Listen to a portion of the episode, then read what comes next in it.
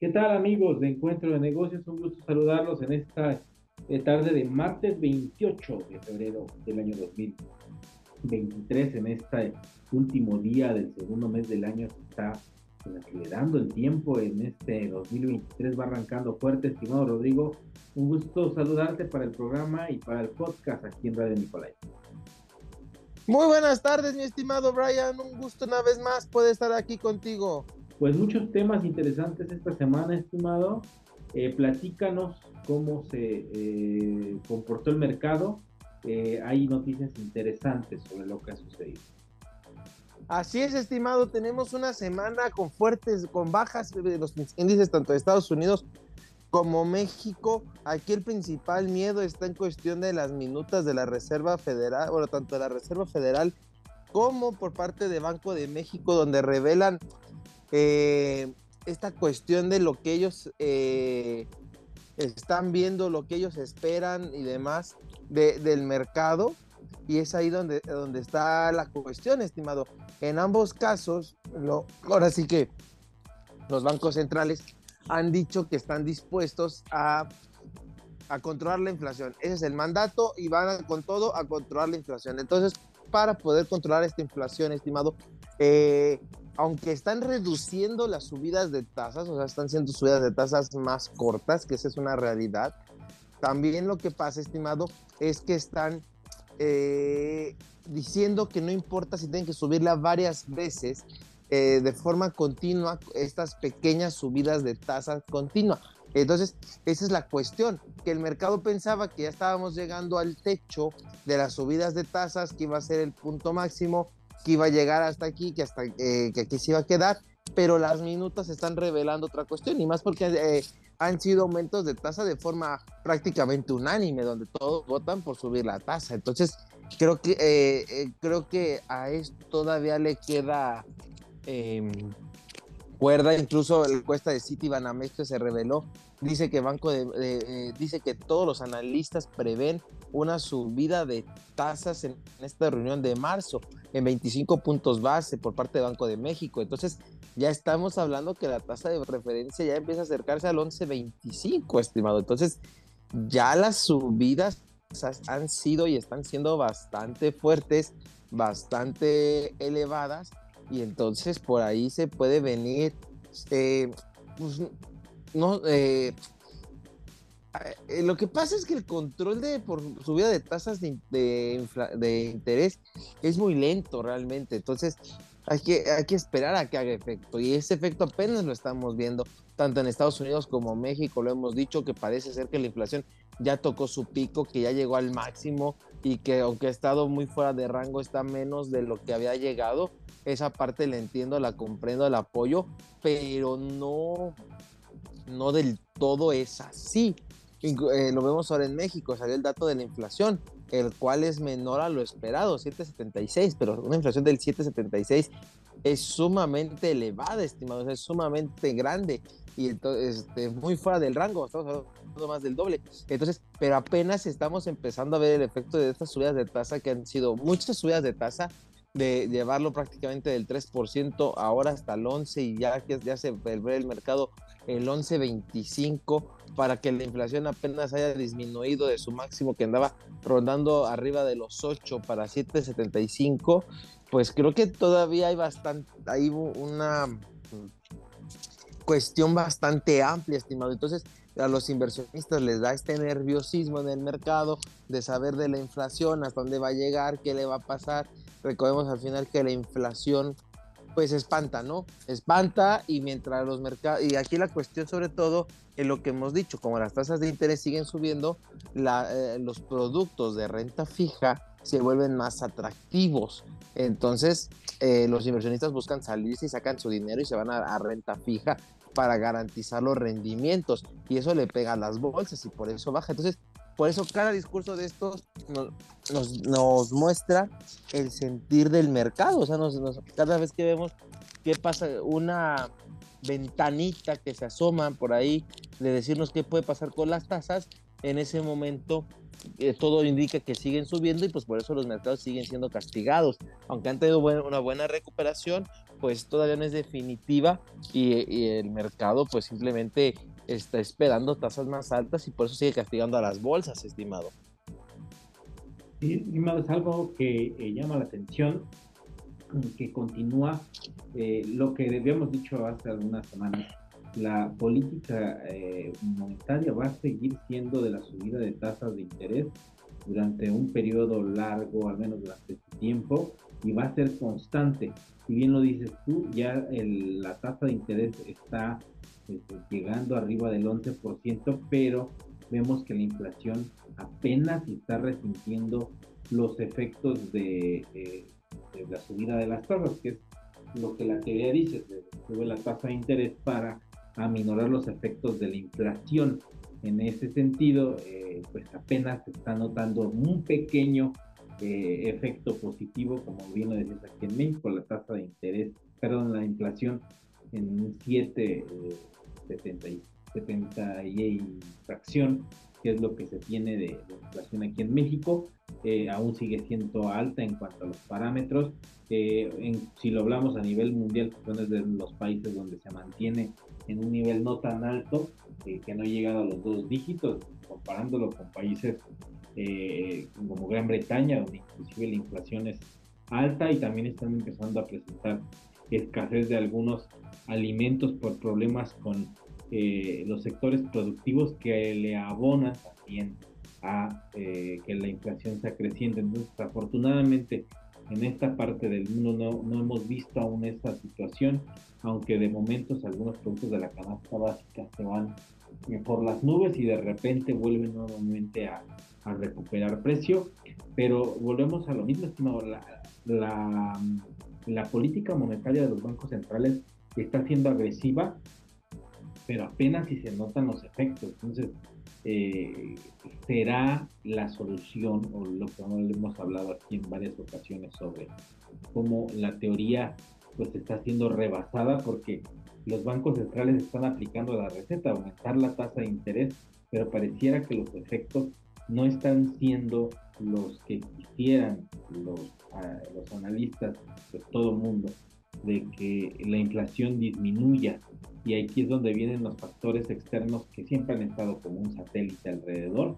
y que pues de alguna forma siguen afectando el corte de la cadena de suministros, el aumento de los precios del petróleo, la guerra, eh, pues son factores que le dan más leña a la hoguera de la inflación y que hacen que no, por más que los bancos centrales hagan lo suyo, no se controla de ninguna forma. Así es, estimado, lo dices bastante claro. Esta, eh, por ejemplo, el ejemplo que pones de Reino Unido es muy, muy claro. Esta cuestión, sobre todo, están viviendo tres problemas en uno: inflación, el Brexit, eso hace ha hecho mucho la escasez por los tratados comerciales que apenas se negocian y entonces cuando están en negociación los productos ya estaban más caros de lo normal cuando que cuando había tratados comerciales entonces eh, esto genera más inflación genera escasez. Y por otro lado, estimado, eh, eh, tiene la guerra, o sea, la, guerra está eh, bastante, bastante cerca. Y esa es la, cuestión, es una guerra bastante cerca que le ha traído un problema a Europa. Tan problema le ha traído que incluso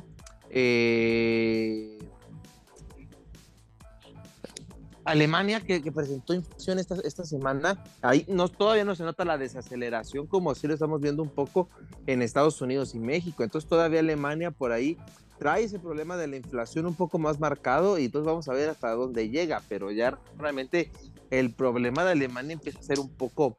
mayor a lo que, a lo, a lo que venía siendo en otros lados del mundo. Entonces realmente sí, esto de la inflación se está volviendo un problema, un problema muy fuerte, estimado, a nivel mundial. Eh, parece que ser, pero no podemos cantar victoria y esto hace que los bancos centrales puedan seguir subiendo tasas y por ende con las subidas de tasas pues bajen los precios en bolsa.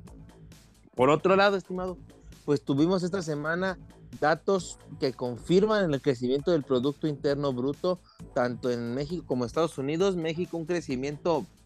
vamos a, eh, eh, si vemos el número solo es un buen crecimiento, pero ya comparado con la inflación justamente es malo, o sea, México crece 3.1%, estimado su Producto Interno Bruto, entonces estamos hablando que está cuatro puntos por debajo de la inflación, entonces realmente no es un crecimiento, porque la inflación fue mayor al crecimiento, y por su lado Estados Unidos eh, crece un 2.7, entonces los, el Producto Interno Bruto eh, Estados Unidos tiene la ventaja que ya se había recuperado de los niveles pre, de prepandemia, entonces está creciendo ya niveles por arriba de los máximos que traía. Sin embargo, México apenas empieza a recuperarse de los niveles prepandemia y aunque un 3.1 es muy bueno, pues cuántos años hemos tardado en, en salir de la pandemia en México cuando en otros países el rebote fue bastante rápido. Entonces, por ahí México se nos, nos hemos estado quedando atrás, es cuestión de, de apretar, de, de, mejorar y demás nuestro Producto Interno Bruto para ya crecerlo a niveles antes de la pandemia, porque la población sigue creciendo, pero el Producto Interno Bruto pues está estancando, aunque crece, pues no es realmente por la inflación, entonces realmente hay un problema. Y, y lo hemos, y aparte pues lo, lo hace otras semanas, las expectativas de crecimiento para este año, los muy optimistas, que son los del gobierno, dicen que hasta un 4%, y realmente lo, yo lo veo muy lejano ese 4%, y por ende por ahí hay algunos analistas privados que incluso tienen un crecimiento negativo, entonces el margen es muy amplio, ¿a cuál hacerle caso? Es una pregunta bastante, bastante complicada, pero ahora sí que está de los dos lados, vamos a ver qué pasa. Eh, el año arranca muy bien para México, pero veamos que se mantenga que el Producto Interno Bruto sí tenga un crecimiento, pero crecimiento como tal, más allá de la inflación, que esté creciendo, esté generando empleos y demás, pero pues vamos a, eh, solo el tiempo nos va a poder decir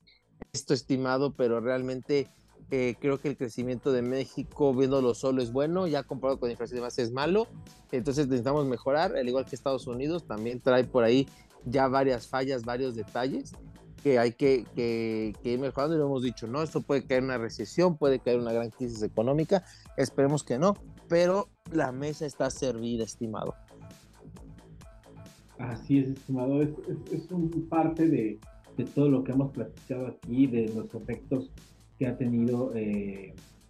las economías después de la pandemia, que no, han, no se han recuperado o están en ese proceso de recuperación y que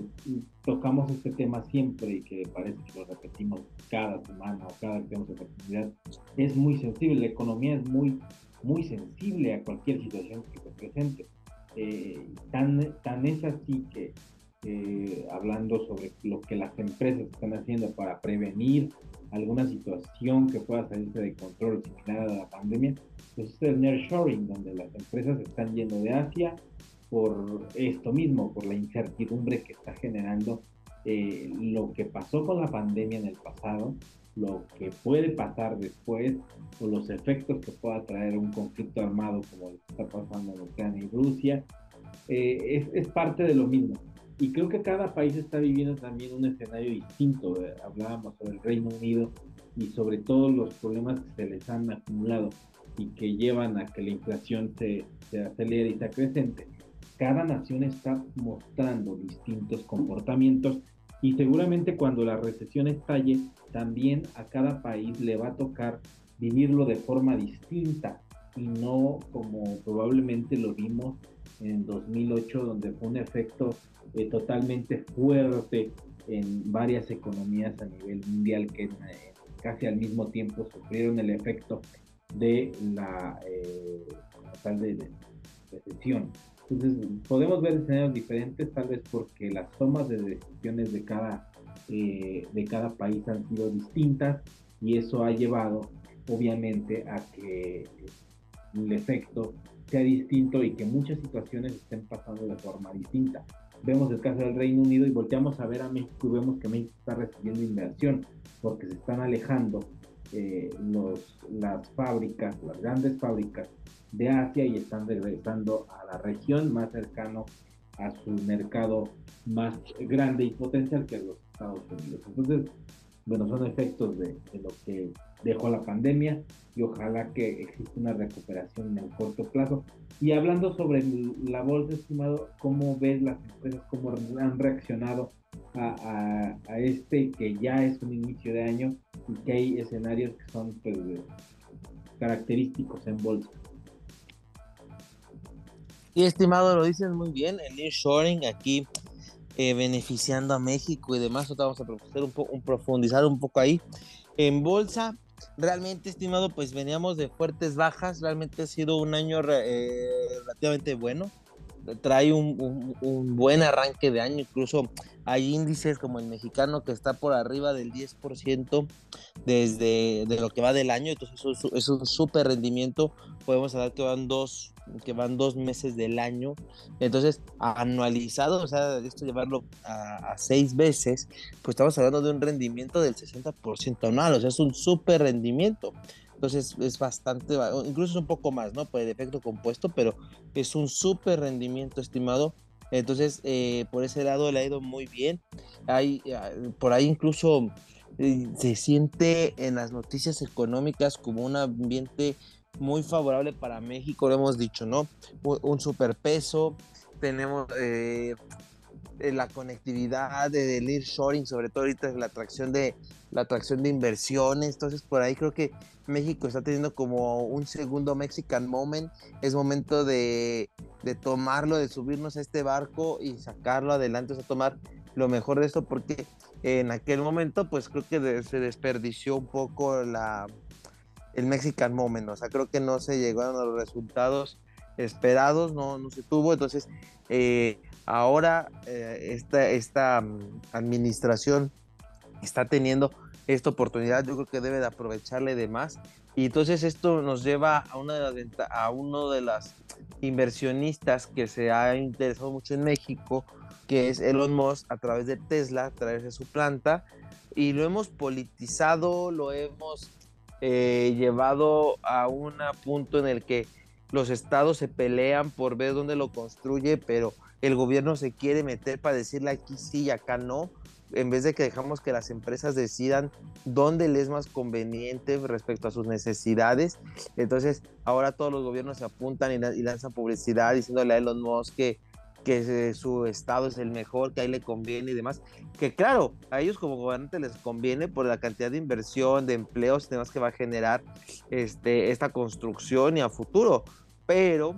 al final creo que debemos dejar que las empresas decidan porque realmente no se tiene mucho margen de maniobra por parte del gobierno más allá de darles dinero o eh, incluso ni siquiera extensión de impuestos porque prácticamente los impuestos pues vienen de federal y aquí quien está peleando son los estatales que quieren la, planta en su estado. Entonces realmente no está tan fácil o al menos yo lo, yo lo percibo de esa manera eh, esto y en vez de, pues, de ayudarle a Elon Musk a tomar una decisión informada que sea la mejor eh, lo presionamos eh, a capricho y demás. Entonces, a eso pues a cualquier empresa no le gusta. O sea, las empresas van a invertir donde vean su dinero este, que esté más seguro o que tenga un mejor rendimiento, no donde les digan. Entonces, realmente por ahí creo que el gobierno está fallando y debe dejar que, que Tesla y Elon Musk pongan la fábrica donde mejor les convenga y listo. Y, por algo van a escoger el lugar que escojan. Esa es la cuestión, estimado. Sí, y, creo que hay otro aspecto fundamental, que hemos hablado aquí en varias ocasiones de Elon Musk, que es un hombre muy temperamental, lo hemos dicho, es como el, el nuevo, el nuevo Donald Trump del siglo XXI, eh, con, ese, con esa misma forma de hacer negocios, de hacer presión, hace presión, presiona, eh, lleva al límite las negociaciones cuando, cuando busca eh, a, abrir un nuevo negocio, busca o quiere algo en específico. Lo vimos con la compra de Twitter, en, donde eh, hizo la oferta eh, de manera pública, hizo una oferta en específico, hizo un acuerdo para la compra, después se retractó, luego volvió este, de última hora en una demanda que, que los inversionistas la habían hecho porque eh, pues no, no iba a cumplir con el contrato y en el último momento, o sea, un día antes de que iniciara el juicio por esta cuestión mercantil en la que se había retractado por la oferta que había hecho, pues decide comprarlo y lo anuncia y compra la compañía. Entonces, ese es el nivel de negociación que tiene Elon Musk, por eso lo comparo mucho con Donald Trump, porque tienen, una, tienen esa característica de ser hombres de negocios extremos, que les gusta el protagonismo, que les gusta eh, llevar todo al límite. Y lo que está pasando en México es algo curioso porque eh, muchos estados de la República están alzando la mano para que sus plantas, o su planta, porque no sabemos si es una nada más, o vayan a ser varias. Eh, seguramente al paso de los días vamos a conocer ya información completa. Lo que se sabe es que al menos sí se decidió que que, la inversión la va a traer a México, que sí van a llegar las plantas aquí a México. Seguramente hubo un forcejeo entre el gobierno y Elon Musk, donde Elon Musk seguramente dijo no, porque eh, en algún punto de, día de ayer eh, se dijo que no, que se había tomado la decisión de que sus plantas la llevaría a Austin, en Texas, y, y después, a dos, tres horas después, se confirmaba de que Tesla sí se decidía por quedarse en México y que el gobierno mexicano daría detalles como eh, no en el momento, sino un día después, que en este martes. Eh, recuerdo que este programa es grabado, entonces pues, literalmente mañana por la mañana se dará eh, detalles por parte del gobierno a petición de Tesla. O sea, la misma compañía no quiso dar este, información al respecto eh, en el momento que se dio la noticia de que sí va a haber una inversión aquí en nuestro país, pero bueno, es parte de lo que mencionamos, la forma en cómo Elon Musk hace negocios y lo hace a su forma y, a su modo. Por ahí había algunas notas de, Forbes, de, de, algunos medios de negocios en México especializados, que el canciller estuvo al frente de la negociación, que ha sido un buen negociante con muchos países en diferentes aspectos y que eh, se hablaba de que también entre Nuevo León y tal vez el Estado de México puedan ser los eh, estados donde pudiera estar esta planta, eh, cerca del nuevo aeropuerto que también lo quieren impulsar. Mm, hay muchas especulaciones, estimado, pero hasta que no se sepa, pues se va a tener claridad. Lo cierto es que, bien lo dices tú, se ha politizado tanto el asunto y el tema que todos quieren que esta inversión llegue. Y es bueno, es bueno que, los gobernantes quieran que sus estados tengan inversión, principalmente aquellos estados como el nuestro, no hay mucha industria y que se quiere industrializar porque hay mucho capital humano que luego se va a otras ciudades a buscar oportunidades. Creo que esa parte es buena pero creo que eh, se ha eh, politizado tanto por la fama que tienen los y porque la, la fama que tiene eh, Tesla como marca, pero hay muchas otras empresas, principalmente chinas o, o algunas otras compañías que, que, estaban en Asia y que llegan a, a, México, que van a llegar a México y que deberían también pensar en ellas, o sea, buscar que esos inversionistas lleguen a nuestro país y a, y a sus estados respectivos como lo han querido con Tesla. Creo que Tesla es porque, bueno, Elon Musk tiene fama por ser un empresario mediático y la marca también la, ha posicionado por su nombre. Pero bueno, es un, es un tema que se politiza, pero qué bueno por eh, tratar de traer la inversión, pero hay muchas empresas que están interesadas en México y también los gobernantes deberían voltear a ver en esas empresas que van a llegar a México y tratar de buscar que se, que se vengan a, alguno de los estados que han alzado la mano, no, solo, no solamente aquí en nuestro estado, sino en muchos otros estados de la República. Así es, estimado, lo dices bastante, bastante claro en esta parte de, de la politización de los MOS. Se, ha levantado la mano, se dice que se cuenta con la mano de obra y todo, ahora resulta que todos tienen todo, entonces todos son un lugar perfecto, pero yo creo que ya Elon Musk y Tesla tienen eh, sus candidatos, o sea, tienen, eh, han hecho los estudios y demás para eh, tomar la decisión de dónde ir a esta planta, y yo creo que ya la negociación más bien es un poco hacia, a ver, tengo opción A, opción B, opción C, qué me ofrece cada uno, qué me da extra, para tomar la decisión final. Creo que así, así va a ser, estimado. No, no, no creo que sea algo más complicado. Yo creo que ya Tesla lo tiene eh, bien definido y, veamos qué pasa. Pero también creo que son varios, varios factores. A, ver, a ver, a ver qué pasa. Pero creo que, creo que sí se va a quedar en, en Nuevo León. Creo que eso es lo, lo, lo, de, lo más definido o en su caso en Ciudad de México, ahí cerca del aeropuerto, este va a ser. Creo que no, no hay más vuelta o cambio que esos dos estimados. Sí, es estimado, creo que son dos estados. Eh, o, es eh, cerca del aeropuerto que le daría impulso, también que es un impulso que necesita el nuevo aeropuerto, eh, o es en Nuevo León donde tienen una serie de pues, parque industrial enorme donde puede ser beneficioso para esta compañía y el único obstáculo pues que tienen ellos es el problema hídrico que, tuvieron una escasez de agua el año pasado ya a niveles alarmantes ya no eh, una cuestión en el que hay que racionar sino ya a niveles alarmantes de la población ya se veía afectada directamente. Entonces creo que ese es un obstáculo enorme para Nuevo León que vuelva a pasar esto y que, bueno, esto afecte la planta productiva. Eh, yo, eh, a razón de otra que otra cosa pase, lo veo más cercano a que esté eh, en el Estado de México o cerca de la Ciudad de México esta, esta planta, o habrá que ver también qué se anuncia si es en otros estados de la República donde vayan a existir diferentes plantas que vaya a instalar Tesla. Y creo que lo más por logística, tal vez sean estados del norte del país cercanos a la frontera. Por cuestión logística creo que sería lo más eh, adecuado para evitar cualquier eh, retraso en la cuestión de entrega que puedan tener ellos como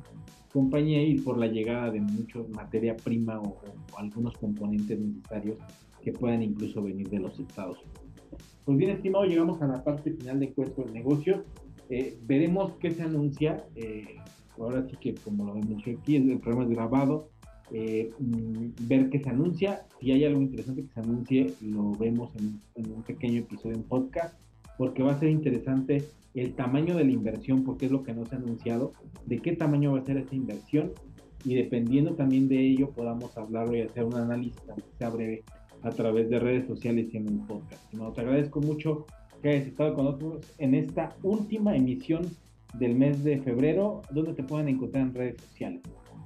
Muchas gracias, estimado. Estoy en redes sociales, en Facebook como en Instagram como arroba Rodrigo Ortiz Consultor. Ahí me pueden este, seguir. Les estoy dejando bastantes tips e información financiera, estimado. Excelente, estimado. Pues como siempre, te agradezco que estabas con nosotros y nos escuchamos la próxima semana. Gracias, estimado. Y de esta forma llegamos a la parte final de Encuentro de Negocios. Le agradezco que haya estado con nosotros aquí en el programa. Les recuerdo, pueden seguirnos a través de redes sociales, búsquenos como Encuentro de Negocios y el podcast a través de todas las plataformas de música vía streaming. Yo soy Beran Ramírez, nos escuchamos la próxima semana aquí a través del 104.3 de FM y recuerden, somos el único programa especializado en temas de negocios de la ciudad. Hasta la próxima.